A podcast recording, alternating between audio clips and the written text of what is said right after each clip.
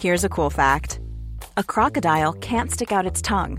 Another cool fact you can get short term health insurance for a month or just under a year in some states. United Healthcare short term insurance plans are designed for people who are between jobs, coming off their parents' plan, or turning a side hustle into a full time gig. Underwritten by Golden Rule Insurance Company, they offer flexible, budget friendly coverage with access to a nationwide network of doctors and hospitals. Get more cool facts about United Healthcare short term plans at uh1.com.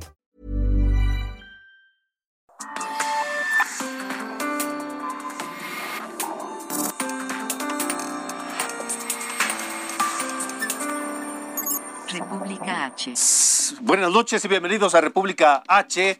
Esta noche de viernes, viernes 21 de enero de 2022. Yo soy Alejandro Cacho y le agradezco que nos acompañe esta noche transmitiendo desde la cabina de El Heraldo Radio a toda la República Mexicana y del sur de los Estados Unidos también, por supuesto, nos eh, sintonizan desde allá. Un enorme saludo a todos.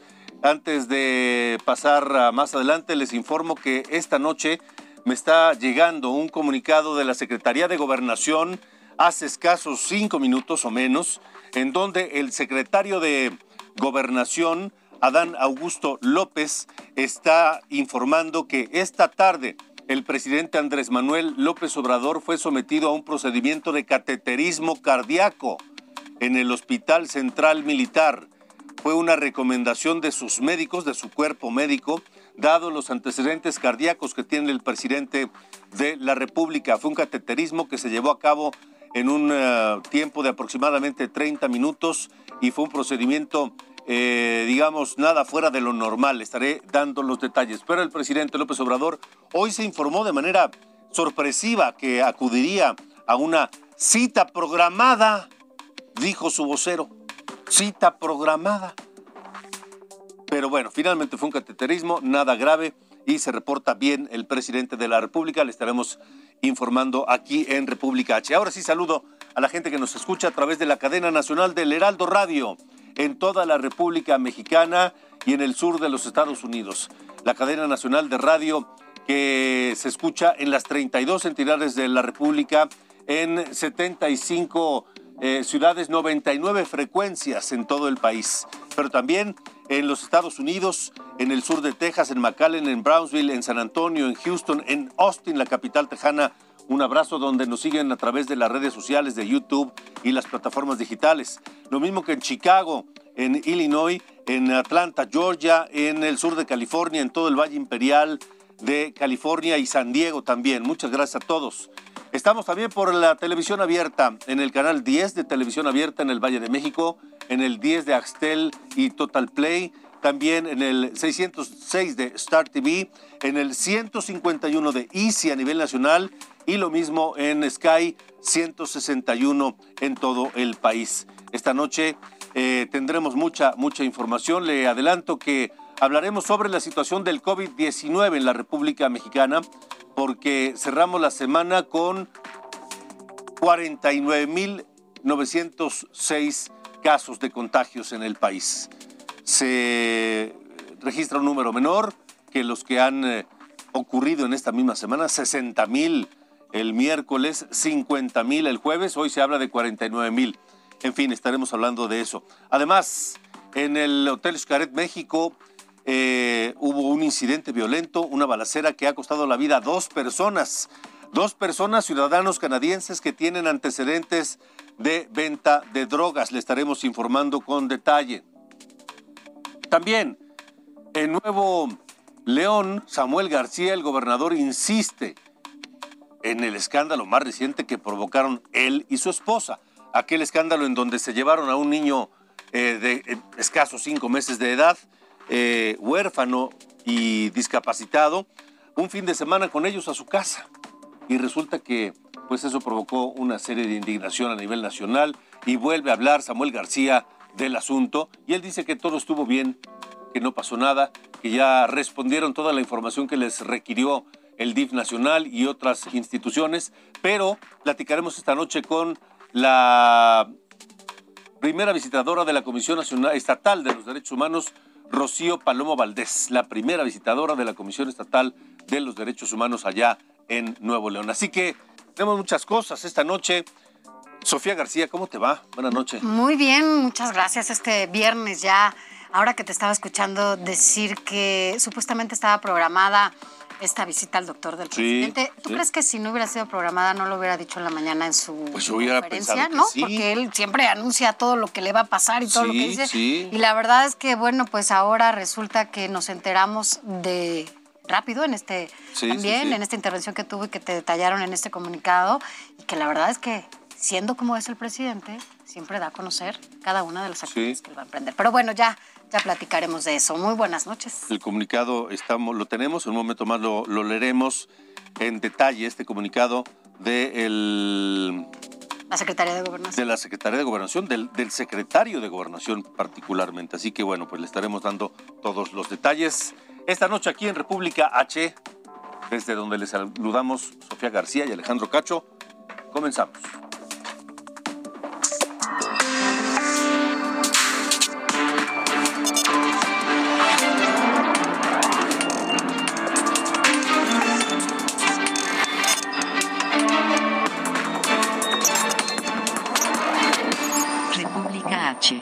Alejandro Cacho.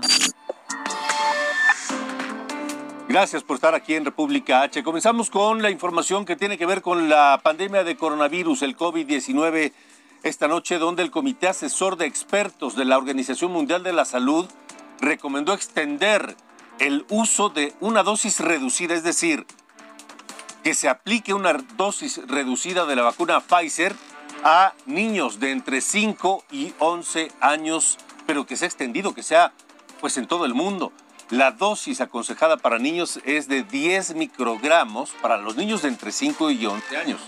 10 microgramos en lugar de los 30 microgramos que se aplican a niños mayores de 12 años. Es la recomendación de la Organización Mundial de la Salud. Pero déjeme también eh, platicarle que en Italia, en Italia se volvieron a limitar las actividades para los antivacunas, para quienes no se han querido vacunar. El primer ministro italiano Mario Draghi informó que la mayoría de las tiendas deberán exigir a sus clientes y visitantes un certificado de vacunación. Es decir, aquellas personas que no se han querido vacunar en Italia solo podrán entrar a farmacias, hospitales, ópticas, tiendas de mascotas y gasolineras que se olviden del cine, que se olviden de restaurantes, que se olviden de bares, que se olviden de teatros, que se olviden de centros comerciales, de boutiques. Es decir, se les limita muchísimo. Sí, no pueden, pero está bien, ¿no? Yo digo que está bien. Yo también. Yo digo que está bien. Es un esfuerzo del mundo, ¿no? Para, para apagar este virus y de repente, bueno, pues también se respeta que no se vacunen, pero pues que no lleguen, ¿no? Claro, claro, claro. Y bueno, pues ya que estamos hablando de COVID y de Europa, pues eh, creo que ya se había tardado el momento de que llegara una mofa desde allá a lo que se ha hecho en México con el manejo de la pandemia. Y llegó desde España, donde tenemos una relación difícil. Tenemos una relación difícil con, el gobierno, con el pueblo español y con el gobierno español, a raíz pues, de todas las posturas que ha asumido el presidente López Obrador eh, y declaraciones que ha hecho y el desaseo en el nombramiento del nuevo embajador mexicano para España, en fin. Y resulta que ahora en la televisión española, en un programa que se llama Intermedio, eh, la conductora de ese programa ironizó con los remedios del presidente López Obrador para el coronavirus. Escuche a Cristina Gallego, la conductora de Intermedios de Televisión Española, hablando de los remedios en México para la pandemia porque si hiciéramos caso a determinados consejos que nos envían algunos dirigentes del mundo, pues la pandemia habría acabado hace un año y la humanidad un ratito antes. A ver, a ver, a ver, a ver, a ver. Quiero que pongamos el video completo, por favor. Porque este video que pusimos de la televisión española está mocho. Hay que ponerlo completo. ¿Ya lo tenemos? No lo tenemos. Ahorita que lo tengamos lo vamos a presentar completo porque la verdad es que es de pena ajena. Sí, por los remedios, ¿no? Que da. Sí, es de pena de las caricias. Es de pena ajena. Es de pena ajena y la, la presentadora del programa. Bien, se hizo su chamba. Estaban platicando. Lo hizo bien. De lo que decía el presidente de México. Sí, en un momento. ¿Ya lo tenemos? Córrelo completo, por favor. Podríamos estar, ¿eh? Porque si hiciéramos caso a determinados consejos que nos envían algunos dirigentes del mundo, pues la pandemia habría acabado hace un año y la humanidad un ratito antes. Fijaos, por ejemplo, en el remedio que ha propuesto el presidente de México, López Obrador, para superar el coronavirus, desde su propia experiencia, claro. Yo con paracetamol y miel para la garganta, con un poco de limón y con eso sale uno eh, adelante. Además, no están de más las caricias, ¿eh? nunca sobran. ¡Ay, esa risita pícara! Claro que sí. Bienvenidas las caricias. A la mierda la distancia de seguridad. De hecho, podríamos obligar a los médicos a acariciar a los pacientes para curarles de COVID, que todavía no les hemos humillado suficiente, ¿eh? Es más, yo creo que podríamos convertir las UCIs en unidades de caricias intensivas. Las UCIs, que son las unidades de cuidados intensivos en los hospitales, pues unidades de caricias intensivas. Imagínate. Pero eso ya después, ¿no? Pues sí. Pues, ¿qué se dice ahí? Nunca están de más las caricias, ¿no? Sí, pero bueno. si, te, gustan. Sí, pero no para el coronavirus. no, no para eh, ya que hablamos de, de, la salud del presidente López Obrador, le decía que un comunicado de la Secretaría de Gobernación de esta noche dice, informa que el secretario de Gobernación, Adán Augusto López, que esta mañana a las 10.30 horas el presidente de la República ingresó al Hospital Central Militar por los antecedentes del señor presidente se realizan estudios preventivos cada seis meses de laboratorio, electrocardiograma, prueba de esfuerzo y tomografía. Y por los resultados de su, último chequeo, el equipo médico que lo atiende consideró necesario realizar un cateterismo cardíaco que se llevó a cabo el día de hoy a las 16.30 horas. En este procedimiento se encontraron el corazón y las arterias del señor presidente sanos y funcionando adecuadamente. No fue necesario realizar ningún otro tipo de intervención y fue un procedimiento breve que duró alrededor de 30 minutos. El señor presidente se encuentra en perfecto estado de salud y seguramente el día de mañana reanudará sus actividades con toda normalidad. Es como termina este comunicado de la Secretaría de Gobernación, eh, que da cuenta hoy de este procedimiento que fue a las 10.30 de la mañana. La pregunta es por qué el presidente temprano, cuando en la conferencia mañanera le preguntaron cuáles serían sus actividades de hoy, pues él no mencionó que a las 10.30 de la mañana ingresaría al Hospital Central Militar. Es un tema de Estado, ¿no? Es el presidente de la República, entonces tendríamos que estar enterados de eso con anticipación. Por supuesto que es un, un tema de Estado. Su vocero en Twitter solamente Jesús Ramírez Cuevas informó que había ingresado por una revisión médica de rutina. Pero insisto, si era de rutina, ¿por qué no decirlo? Y si estaba programada. Sobre todo cuando se le preguntó temprano.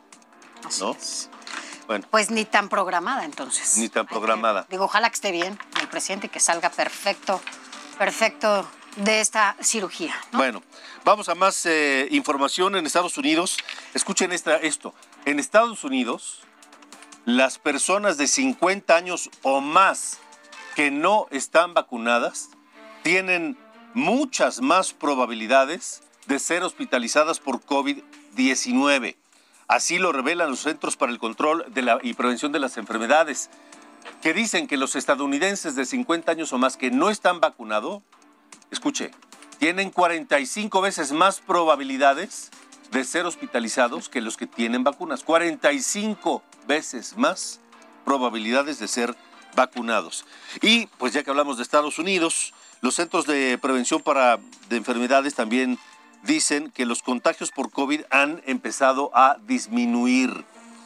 Dicen que el 13 de enero había 795 mil casos de coronavirus y que la cifra de la más reciente bajó a 339 mil, menos de la mitad. Los contagios por COVID van a la baja en lugares como Nueva York, New Jersey y Maryland. Es lo que informan los centros de salud a los Estados Unidos. Y ya que hablamos de Estados Unidos, para terminar con el tema, a quienes nos escuchan y nos ven, eh, sobre todo en la zona fronteriza de México, en Tamaulipas, nos escuchan en Matamoros, en Reynosa, en Tampico, en Ciudad Victoria, donde mucha gente va a la frontera, en Monterrey también, en Tijuana, en, fin. Eh, a partir de mañana miércoles, Estados Unidos comenzará a exigir el esquema de vacunación completo contra el COVID, contra el coronavirus, a toda persona extranjera que quiera entrar al país por tierra o por ferry.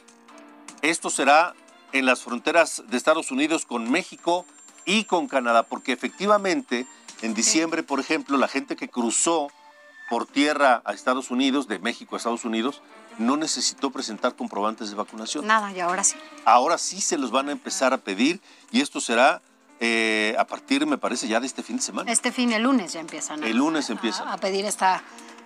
Así que para quienes no han vacunado todavía, no, no se han vacunado, ahora sí lo necesitan por tierra, como decías, porque mucha gente incluso viajaba a Tijuana para, para salir. Ah, Vamos a ver cómo van los contagios de COVID esta, esta, al cierre de esta semana. Sara, ¿cuáles son las cifras hoy? De acuerdo con la Secretaría de Salud, en las últimas 24 horas se registraron 49.906 contagios y 331 defunciones por COVID-19 en México.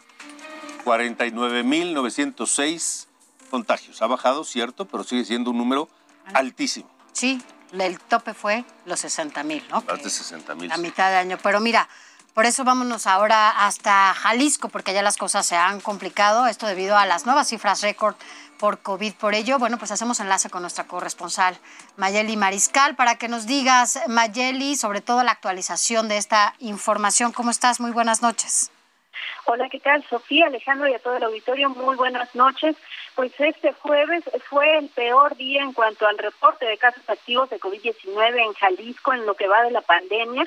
3.508 casos nuevos se sumaron a esta estadística reportada por el sistema Radar Jalisco, en donde además se confirmaron 24 refunciones debido a este virus. Y bueno, también el día de hoy se dio a conocer por parte del propio gobernador Enrique Alfaro Ramírez que en lo que va de esta semana han eh, sumado 44 menores de 3 a 14 años en los casos que se han detectado de coronavirus. Recordar que este lunes se regresó de manera presencial a las aulas en Jalisco para todo el sistema de educación básica. También se están realizando algunas pruebas aleatorias, sobre todo en personal administrativo y docente de los planteles escolares. Al menos en 27 planteles 25 de la zona metropolitana y el resto de eh, del interior del estado se les están aplicando estas pruebas. Cada semana se estarán eh, rolando estas escuelas, sobre todo en municipios en donde se están detectando un mayor número de casos. Y es que de acuerdo a la estadística, los municipios de la zona metropolitana que tienen o concentran estos casos pues son eh, Guadalajara, Zapopan, Tlaquepaque, Puerto Vallarta, que es el interior del estado, Tonalá y El Salto, en contraste con los que reportan menos, que son Cañadas de Obregón, Chiquilislán, Mixlán, San Martín de Bolaños, Cuautla y Santa María del Oro. Adicionalmente, pues se está solicitando el certificado eh, de vacunación o bien una prueba PCR eh, no mayor a 48 horas en aquellos eventos masivos, sobre todo en estadios, y recordar que, bueno, los charros eh, de Jalisco tendrán un partido de béisbol el cual eh, pues también eh, se estará permitiendo el aforo al 60% y deberá de presentarse esta documentación para poder ingresar, por supuesto el uso en todo momento del cubrebocas. Pero por lo pronto, pues esa es la información y el día de hoy también se confirmaron más de 10.000 pruebas eh, a la población por parte del Sistema Radar Jalisco en coordinación con la Universidad de Guadalajara que se están aplicando previa cita para poder detectar los casos activos del coronavirus. Gracias, Mayeli. Excelente noche para todos. Excelente noche. Y bueno, ahora, Alejandro, vámonos de Jalisco, vámonos hasta Colima, porque allá también se vuelve a romper este récord de contagios diarios. Y tenemos a Marta de la Torre, quien nos adelanta su reporte. ¿Cómo estás, Marta? Muy buenas noches. Hola, ¿qué tal, Sofía Alejandro? ¿Qué tal? Buenas noches. Efectivamente, por segundo día consecutivo pues Colima rompió el récord de contagios diarios con 771 casos en 24 horas.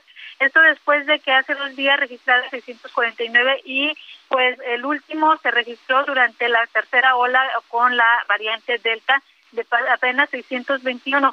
Colima ya suma 37.905 casos positivos, así como 2.223 muertes, ya que se eh, pues registró una muerte también en las últimas 24 horas. Y es que, eh, pues bueno, a pesar de que Colima llegó a sumar 32 días sin ninguna muerte, desde el pasado fin de semana ya se comenzaron a registrar fallecimientos en esta entidad. Informarte que además la entidad superó los 5.000 pacientes con el virus activo, 5.030 en total. La mayoría se concentran aquí en la capital de Colima con 1.771. Le sigue el municipio conurbado Villa de Álvarez con 1.249 y también el puerto de Manzanillo registra 1.225. Eh, y bueno, respecto a la ocupación hospitalaria, Colima reporta 23% en camas general y cerca del 20% en camas con ventilador, siendo el Hospital General del INS eh, de Manzanillo el que está al 100% de ocupación en camas general, mientras que en camas con ventilador se reporta una ocupación del 40% en el caso del Hospital Miguel Trejochoa del ICE.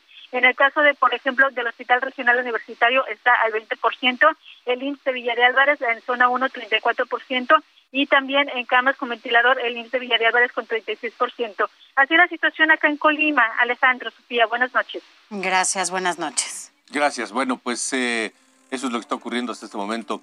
Eh, los datos duros de la pandemia, esta noche nos lo tiene eh, Carlos Pena, director de T-Research, como como cotidianamente lleva el recuento. Hola Carlos, ¿cómo te va?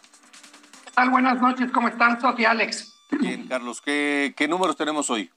A ver, un poco el, resumen de lo que podemos platicar eh, después de ver las notas que acaban de presentar con respecto a esta semana, sobre todo es, bueno, en número de muertes, una cosa es la cifra oficial, que son 302.390 muertes, 300.000 muertes para cerrar números, lo que nos marca eh, la, la, Secretaría de Salud. Falta sumar el exceso de mortalidad, que son cerca de 150.000. Estamos hablando de que en total por el COVID en México debería, estaríamos cercanos al medio millón de personas fallecidas a causa de COVID. Esa es la cifra oficial, llamémosle de alguna manera. La gráfica que estamos viendo ahora mismo es una que, que es bien interesante y bien importante comentar. Son las muertes por semana, Alex. Es decir, llevamos dos semanas consecutivas, ojo, dos semanas consecutivas aumentando el número de muertes.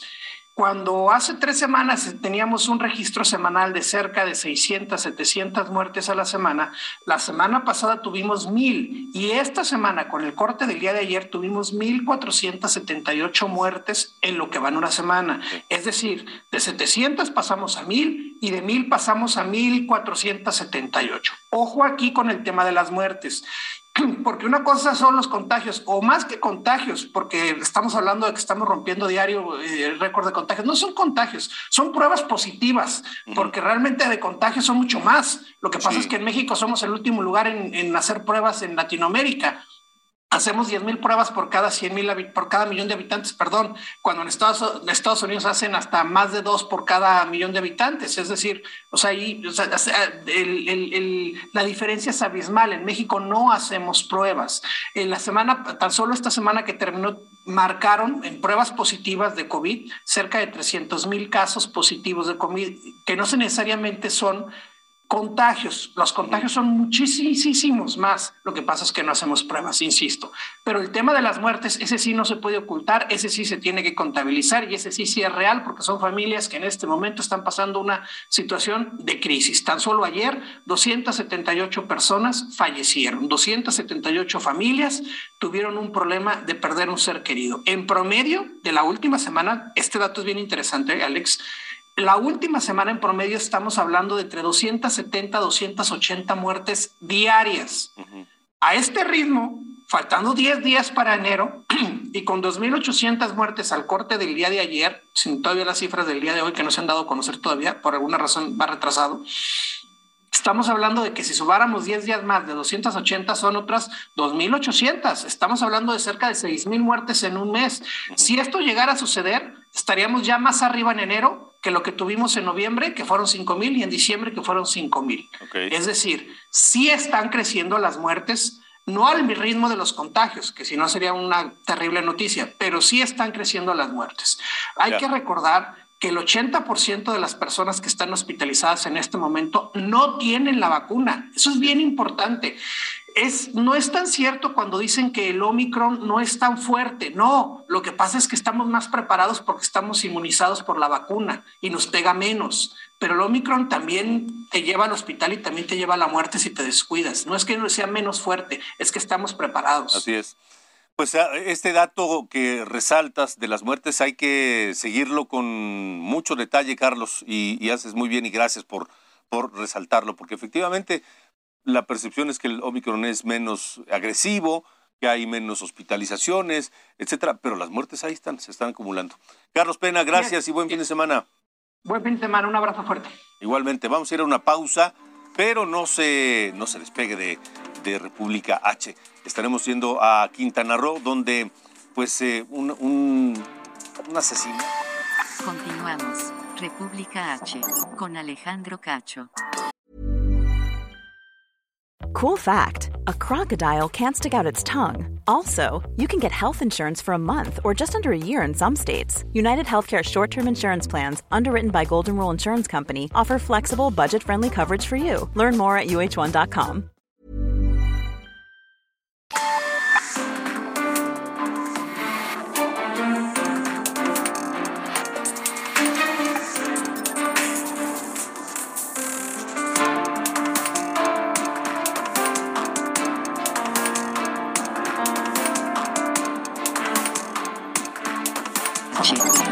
Alejandro Cacho. Quintana Roo, en República H. 8.30 de la noche, tiempo del centro de la República Mexicana. Gracias por continuar con nosotros en República H. Estamos Sofía García y Alejandro Cacho con ustedes eh, transmitiendo este viernes en el que ocurrió un hecho sumamente lamentable en el Hotel Xcaret, México. Este hotel tan tan bonito y tan famoso, porque ya se hizo famoso en todo el mundo, y que hubo un incidente con unos ciudadanos canadienses, aparentemente eh, unas, unas personas relacionadas con la venta de drogas, eh, ciudadanos canadienses que estaban hospedados ahí.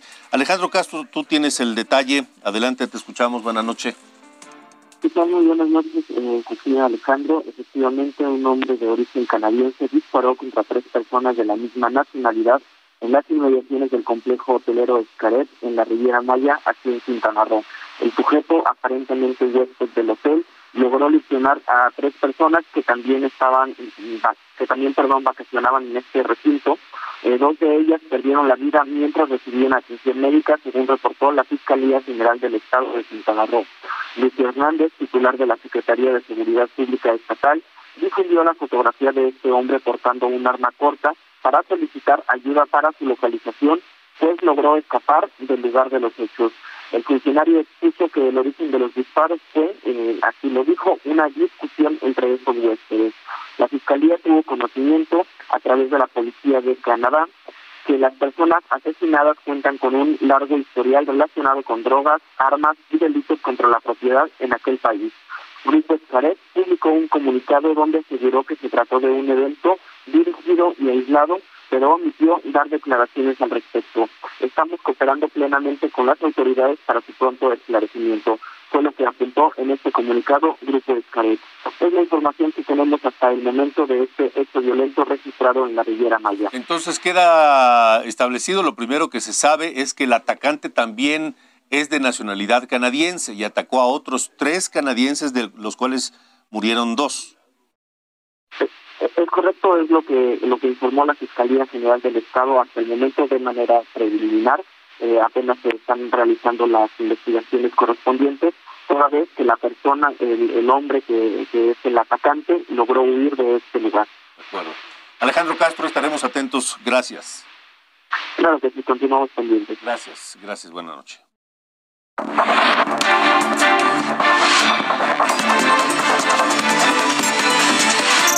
Entre curules, con Sofía García. Vamos a cambiar de tema un poco.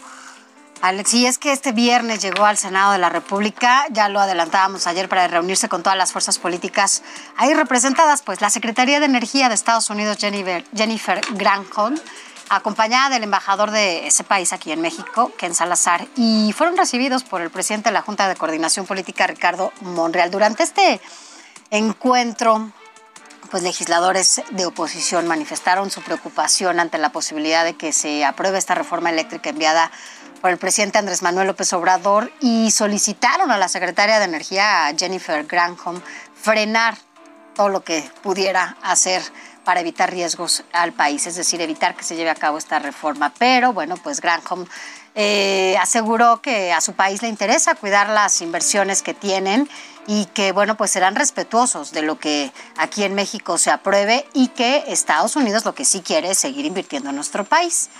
Pero, por su parte, en donde sí hubo reclamos, fueron los integrantes de este grupo plural, ¿te acuerdas? En que se conformó de todo, como los que se fueron de todos los partidos, en donde no. Y que se agruparon ellos. Exacto, que le llamaron ahora, bueno, grupo plural. Bueno, pues se quejaron de que no los invitaron a esta, a esta reunión, que fueron excluidos con la secretaria de Energía de Estados Unidos. Y bueno, pues en redes sociales los senadores Emilio Álvarez y Casa, Germán Martínez, Gustavo Madero y las senadoras Alejandra León Gacelum y Nancy de la Sierra lamentaron que no no hayan sido invitados. Pero bueno, pues en general parece que fue una muy buena reunión allá en el Senado, en donde, bueno, pues el anfitrión ahí quien recibe fue Ricardo Monreal, allá en el Senado. Así que bueno, pues estuvieron todos, todos los, los, los partidos políticos en esta reunión. Bueno, vamos a hablar de Nuevo León, volviendo a, a, temas de Nuevo León y el escándalo de Samuel García, el gobernador, y su esposa Mariana Rodríguez, hay, hay más sobre el tema. Hoy volvió a hablar de esto el gobernador García. Daniela, ¿cómo estás? Daniela García, te escuchamos. Hola Alejandro Sofi, muy buenas noches. Pues sí, ya el gobernador de Nuevo León, Samuel García, confirmó que ya se le contestó al DIF nacional y a la Comisión Estatal de Derechos Humanos los requerimientos que se hicieron por la salida de un menor el pasado fin de semana para convivir con él y su esposa. El mandatario insistió también en que no se violó ninguna ley y que de hecho se cumplió en todo momento con los requerimientos que hace el sistema de Nuevo León para dejar salir al menor, así como que se cumplió con la ley de protección de los derechos de las niñas, niños y adolescentes, pese a que se señaló por diferentes medios que no lo hicieron durante los días que el menor estuvo al cuidado de la pareja, recordemos, al no cubrir ni proteger la identidad de este pequeño. A detalle, eh, García aseguró que en las respuestas que, otorgaron a la Comisión de Derechos Humanos y al DIF Nacional se detalló la figura bajo la cual pudo salir el menor a pasar unos días con ellos, que de hecho mencionaba tiene al menos 30 años de existencia, no se trató de una situación extraordinaria ni express o un permiso especial.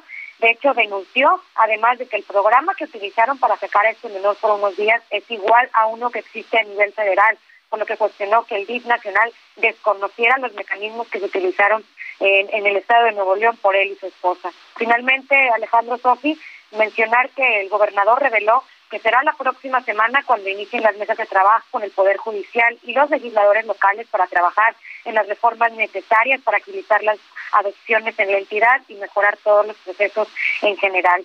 De hecho, pues sí está confirmado que sería eh, supuestamente el martes cuando el Congreso del Estado inicie con las mesas de trabajo para trabajar justamente en conocer qué es lo mejor que pudieran hacer para reformar el Código Penal en el Estado. Se trabajará con el Poder Judicial de Nuevo León, así como con especialistas y jueces eh, de lo familiar. Es con la información que tenemos, la actualización más reciente que tenemos sobre este tema en este momento, Alejandro. De acuerdo. Gracias, Daniela. Estamos pendientes, muy buenas noches. Y precisamente le agradezco a la maestra Rocío Palomo.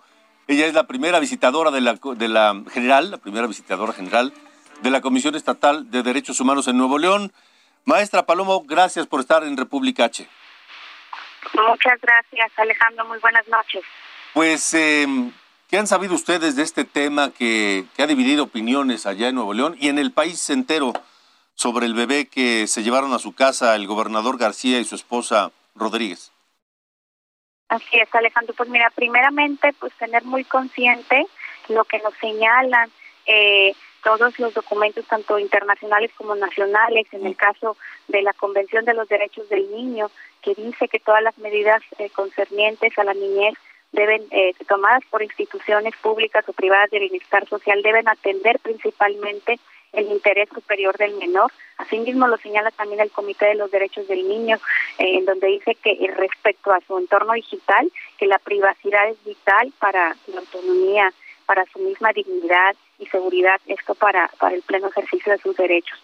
Por tanto, tanto el marco jurídico internacional como federal y local se establece que se tiene que atender primordialmente eh, el interés superior del menor. Por tanto, en el caso de, la ley eh, eh, general de los niños, niñas y adolescentes, como la ley estatal, pues señala que, toda injerencia debe estar prevista por la ley, tener una finalidad legítima y respetar el principio de, de minimización de datos, y esto, como te menciono, debe estar concebida en función de, su mismo interés superior.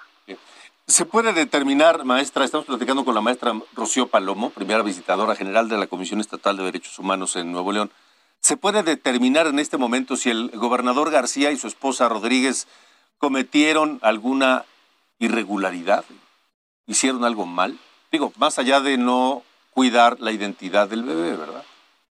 Así es, mira, yo lo que te puedo decir, Alejandro, es que la figura jurídica establecida en tanto en la ley estatal como nacional eh, señala eh, la adopción, el acogimiento familiar mm.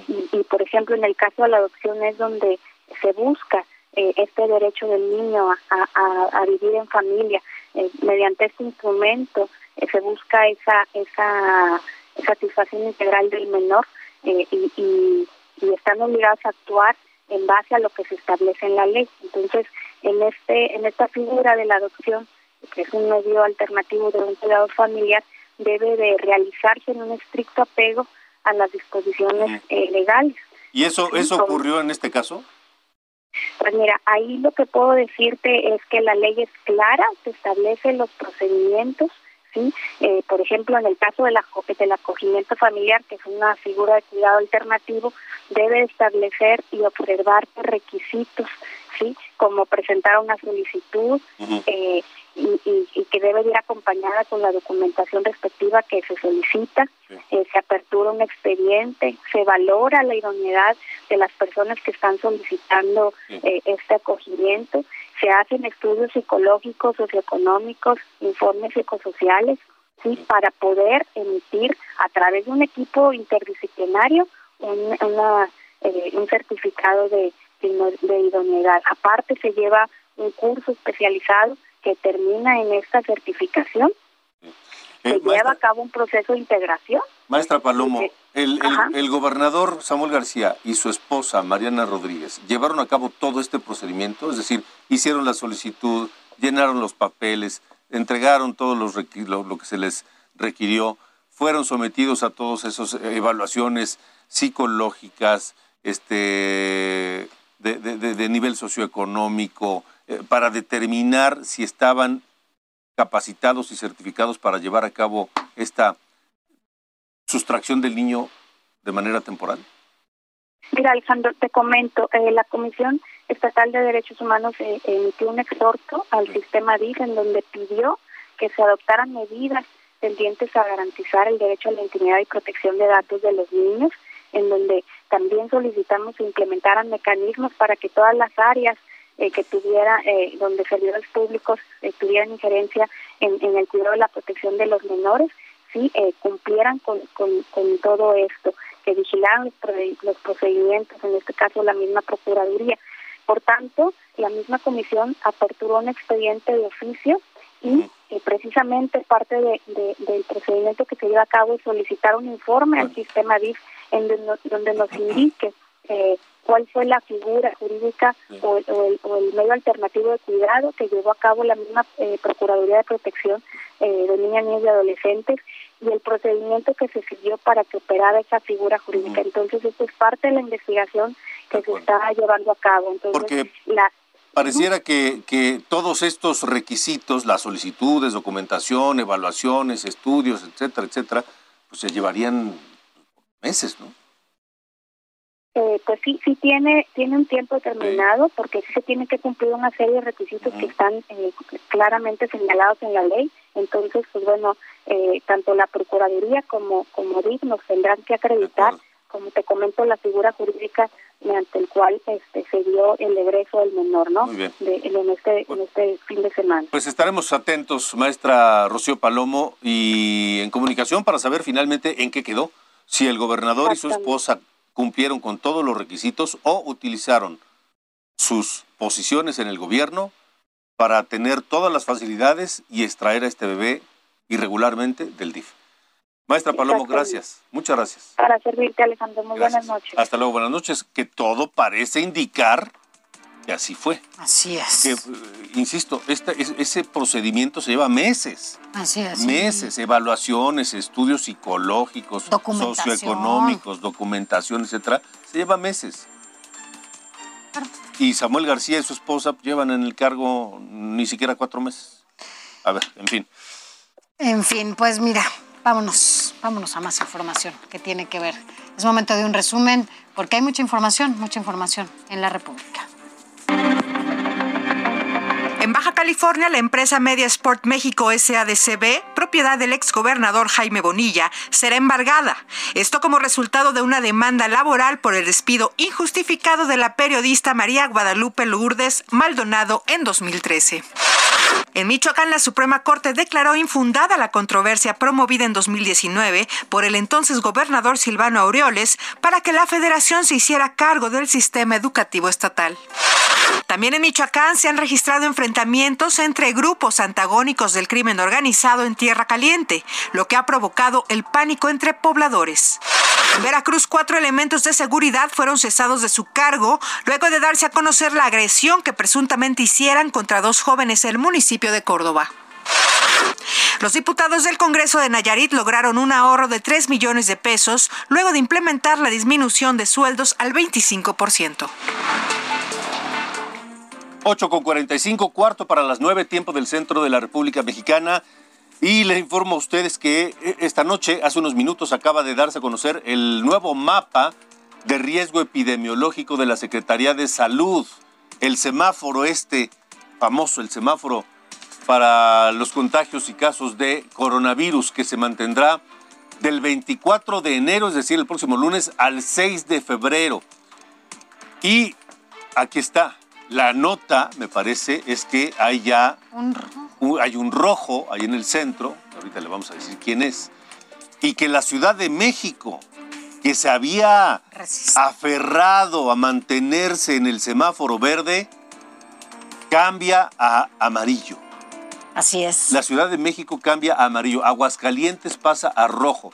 Mira, pues Aguascalientes pasa a rojo. Y ocho estados más pasan a naranja. 10 están en amarillo, entre ellos la Ciudad de México y el Estado de México también pasa amarillo. Y 12 más permanecen en verde. Por ejemplo, en naranja. ¿Quiénes están en naranja? Baja California, Baja California Sur, Sonora, eh, Chihuahua, Coahuila, eh, Nuevo León, Durango y San Luis Potosí. Esos son los estados que están en naranja. Los que están en amarillo son Sinaloa, Jalisco, eh, Michoacán, Puebla, Tlaxcala, Zacatecas, eh, Tamaulipas, Estado de México, la Ciudad de México y Campeche. Todos esos pasan a amarillo. ¿Quiénes pasan a ver? ¿Quiénes se mantienen en verde? Bueno, en, verde se mantiene eh, Colima, Nayarit, Michoacán, Guerrero, Chiapas, Tabasco, Veracruz, Puebla, Tlaxcala, dije yo, que Tlaxcala en, amarillo, no, en verde. En verde. Este, Chiapas en verde. ¿Ya? Ya. Ahora sí se ve así, naranja arriba en el norte, en medio amarillo, verde ya. La península está de los tres colores. La península está Campeche en amarillo y Quintana Roo en naranja. No, perdóname, Yucatán en amarillo, no es Campeche, es Yucatán. Campeche está en verde. Yucatán está en amarillo y Quintana Roo está en naranja.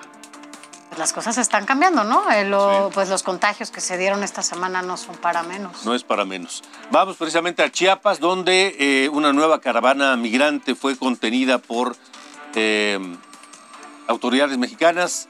José Eduardo Torres, tú tienes la información. Adelante, buenas noches. Alejandro, buenas noches, te saludo con gusto. En efecto, se improvisó una caravana por parte de migrantes que ayer durante el transcurso del día estuvieron solicitando afuera de las oficinas del Instituto Nacional de Migración les extendieran estos códigos QR para que pudieran trasladarse a otras entidades del país. Sin embargo, en una reestructuración que está haciendo este instituto en Chiapas, los migrantes desesperaron y, como te menciono, improvisaron esta caravana que en horas de la noche partió por toda la carretera que conduce hacia el centro del país. Desafortunadamente no lo hicieron con las condiciones propicias para viajar, ya que muchos niños y en la oscuridad pues podría suscitarse algún accidente. Esto orilló a que la Guardia Nacional, el Instituto Nacional de Migración, incluso el Grupo Beta Sur, acudieran al punto donde este grupo de al menos 350 migrantes se encontraban y fueran trasladados de nueva cuenta hacia Tapachula a bordo de autobuses. Se trata, pues, Alejandro, de la primera caravana que parte en este 2022 y que vislumbra que el panorama seguirá de la misma forma para las siguientes fechas en torno al fenómeno migrante aquí en Chiapas, Alejandro. Muy atentos eh, habremos de estar. Gracias, José Eduardo. Pendientes, buenas noches. Hasta luego, buenas noches.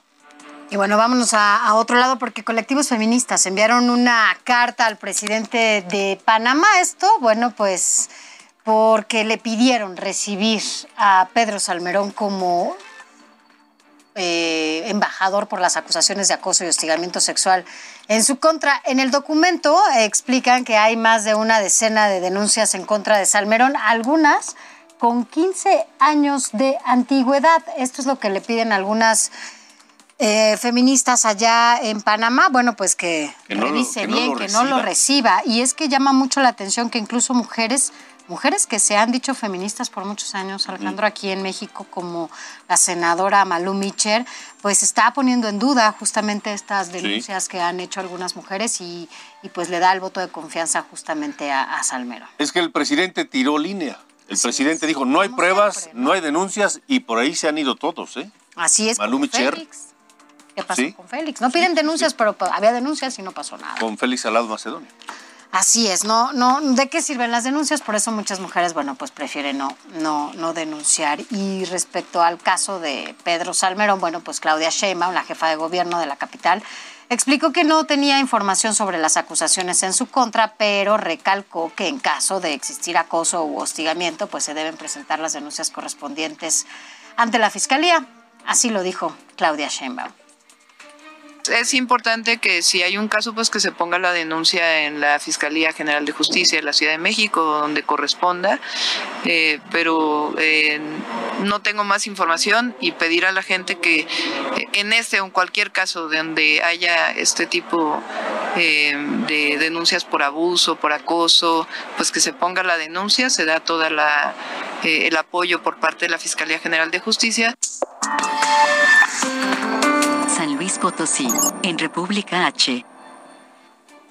El gobernador de San Luis Potosí, Ricardo Gallardo, presentó el nuevo modelo de la Guardia Civil ante los eh, tres eh, poderes del Estado, presidentes municipales, líderes de cámaras empresariales, jefes policíacos, este modelo de Guardia Civil del que le habíamos hablado hace un par de días aquí en República H.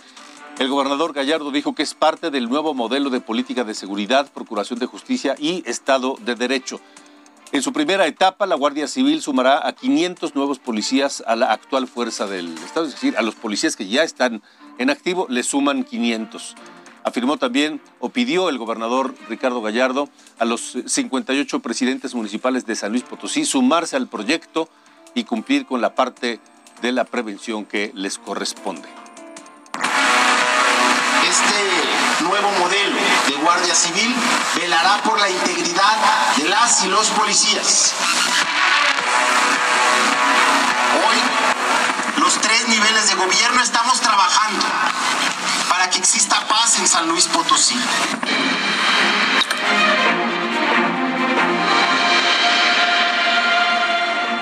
Y tenemos información de Ruta 2022 Ruta 2022 que eh, está, está conformándose, está cada vez tomando más, más forma esta ruta de cara a la elección del próximo 5 de junio.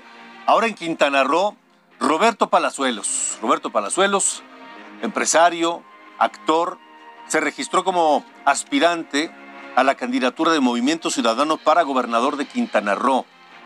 Previo al registro de Palazuelos, en la sede de Movimiento Ciudadano aquí en la Ciudad de México trascendió que la senadora Maribel Villegas Canché dejaba la bancada de Morena para buscar también esa candidatura por Movimiento Ciudadano, aunque finalmente es Palazuelos el, el elegido para convertirse en el candidato de Movimiento Ciudadano a gobernador de Quintana Roo. ¿Cómo lo ves? Que, que pinte, o sea, un poco creo que llama la atención que es un personaje muy popular allá, ¿no? Y que la gente sí, lo, lo conoce, pues, y lo sigue, y vaya, pues por eso el PRD estaba peleando para que fuera él, ¿no? De inicio, pero ya, ya no. Pero no fue él, fue Laura Fernández Piña. Así es. La candidata de la alianza PAN-PRD en Quintana Roo, Laura Fernández Piña. El eh, presidente del PAN, Marco Cortés, dijo que en unos días más registrarán a Laura Fernández bajo la coalición Va por Quintana Roo mm. y esto la perfila como la rival de la presidenta municipal de Cancún, Mara Lezama, que será la candidata de Morena a gobernadora de Quintana Pues ya hay tres candidatos ahora sí allá. Sí, sí, sí, sí. Laura Fernández, Mara Lezama y Roberto Palazuelos. Así Bueno, pues eh, nos, vamos, nos vamos. Bueno, Alejandro Avilés, ya rápidamente, Alejandro Avilés en Oaxaca se registró como el precandidato único del PRI a gobernador de Oaxaca. Esto se está poniendo con más. Se está poniendo bueno. Gracias, Sofía. Nos vamos. Gracias a ti, Alex. Nos vemos el fin. Buen fin de Buen fin de semana. Gracias a ustedes por habernos acompañado. Recuerde que el lunes, 8 de la noche, Ruta 2022, con todo esto que le acabamos de decir y más, aquí por Heraldo Milagro. Gracias y hasta la próxima.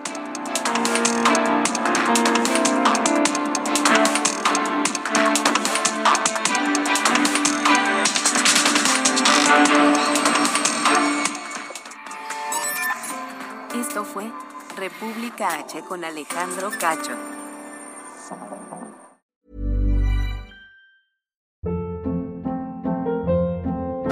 Hold up. What was that? Boring. No flavor. That was as bad as those leftovers you ate all week. Kiki Palmer here, and it's time to say hello to something fresh and guilt-free. Hello Fresh. Jazz up dinner with pecan-crusted chicken or garlic butter shrimp scampi. Now that's music to my mouth. Hello Fresh. Let's get this dinner party started. Discover all the delicious possibilities at hellofresh.com.